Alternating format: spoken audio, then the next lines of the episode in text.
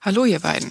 Ich bin die Alexa und ich hatte euch ja schon eine E-Mail geschrieben, ähm, in der ich gesagt hatte, dass ich euch sehr gerne zuhöre, aber dass ich mich tatsächlich ein bisschen schuldig fühle, beziehungsweise das Gefühl habe, euch da zumindest teilweise bei eurer privaten Unterhaltung zu belauschen und deshalb immer so ein bisschen das, den Drang verspüre, mich da einzumischen, beziehungsweise meinen, meinen Senf so ein bisschen dazuzugeben, um so diese Diskrepanz zwischen dem, was ich von euch erfahre und dem, was ihr von mir wisst, was ja ziemlich genau gar nichts ist, ähm, so ein bisschen auszugleichen. Und äh, genau, und gerade so in den ersten Folgen waren da so ein, zwei Themen, wo ich wirklich dachte, ach, ne, da könntest du auch was zu sagen, weil mich das auch selbst sehr interessiert. Das sind so Dinge wie Erfolg und, und Identität und diese Dinge, wo ich mir auch selbst schon viele Gedanken drüber gemacht habe, die ich dann äh, irgendwie gerne mal auch in den Raum werfen würde. Ähm, zum einen, Entschuldigung, ich bin ein bisschen erkältet. Zum einen äh, geht's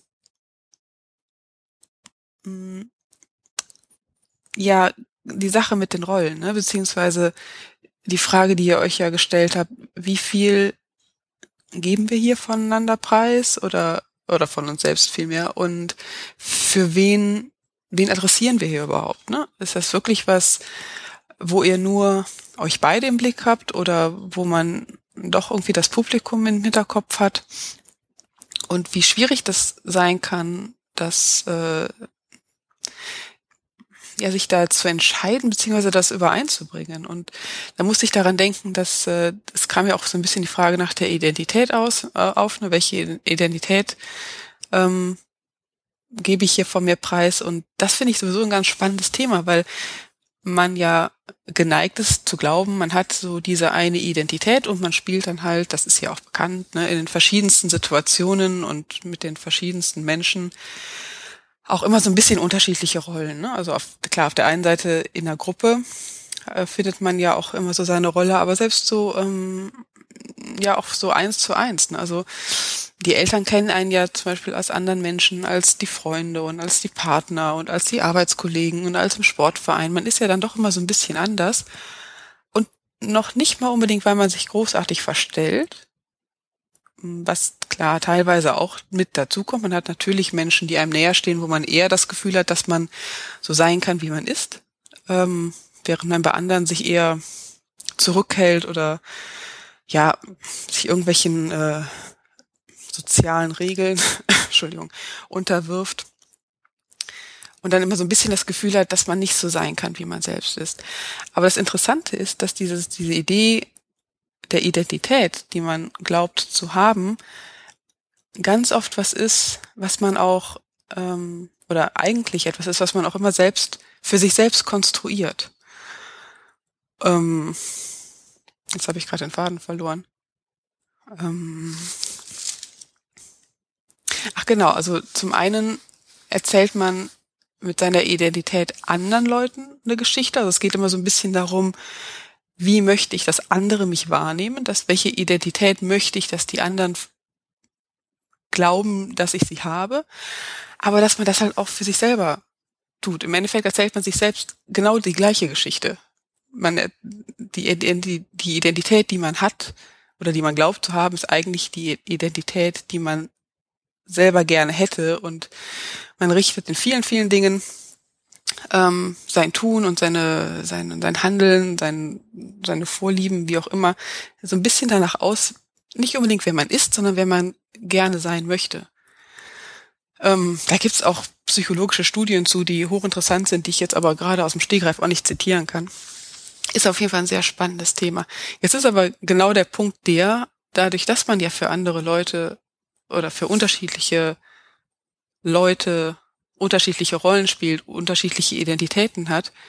Wenn jetzt, wie in diesem Fall mit diesem Podcast, ähm, zwei von diesen Identitäten aufeinanderprallen, also auf der einen Seite die Identität, die ihr als Freunde gegenseitig habt oder euch gegenseitig, ähm, wie ihr euch kennt, und dann gleichzeitig die Identität, die ihr mh, mm, nicht nur der Öffentlichkeit zeigt, sondern auch einer sehr bestimmten Öffentlichkeit zeigt, weil ich meine, durch die Esel und Teddy Show habt ihr ja jetzt über Jahre quasi eine gemeinsame Identität für ein Publikum äh, und auch für ein sehr spezielles Publikum vielleicht ähm, geschaffen.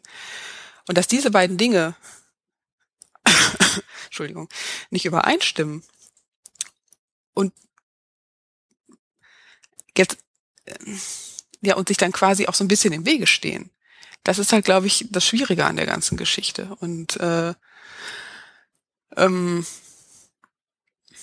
ich glaube, dass weder die eine, also die ganz private, nur zwischen euch beiden, wie ihr halt wirklich miteinander sprecht, ähm, wenn ihr ganz alleine seid und es gar keine Zuhörer gibt, auch nicht am, am Nachbartisch in der Cafeteria oder so, ne, sondern einfach nur ihr zwei. Und auf der anderen Seite ähm, dieses, dieses, diese Podcaster-Identität, auch die ihr als nicht nur allein habt, sondern auch als Team quasi habt, dass keine von den beiden alleine auf dieses Projekt, was er jetzt gerade macht, halt auch einfach passt.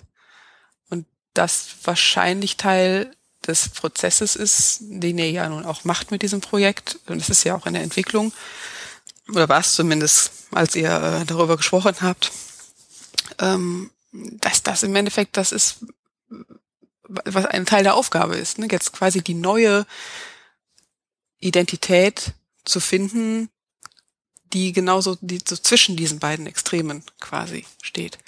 Fand ich auf jeden Fall hochinteressant. Ich weiß, es hilft jetzt wahrscheinlich nicht weiter, aber ich fand es einfach sehr interessant, weil ich dieses ganze Thema mit Identitäten und was man glaubt, was die eigene Identität ist und dieses Gefühl, das man hat, äh, wie die, wie das von anderen wahrgenommen wird und wie man möchte, dass das wahrgenommen wird und so, finde ich halt alles hochspannend.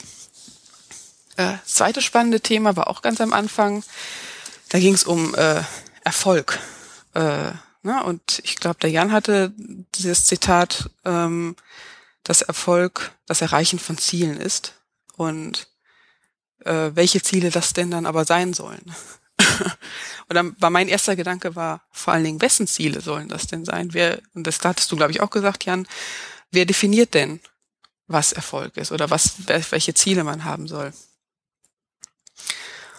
Und das ist auch ein Thema, mit dem ich mich äh, lange beschäftigt habe, weil, mh, hm, ich sag mal, mein eigener Lebensweg, beziehungsweise mein eigener, ja, ich sag mal, insbesondere der berufliche Weg, nicht unbedingt der, der Norm entspricht. Und auch das, was ich jetzt mache, das ist so ein bisschen, ähm, ich mache halt eine Halbtagsstelle und dazu mache ich so ein bisschen Selbstständigkeit und das ist halt auch nicht was, was viele Leute verstehen, warum man das macht, wenn man es nicht muss.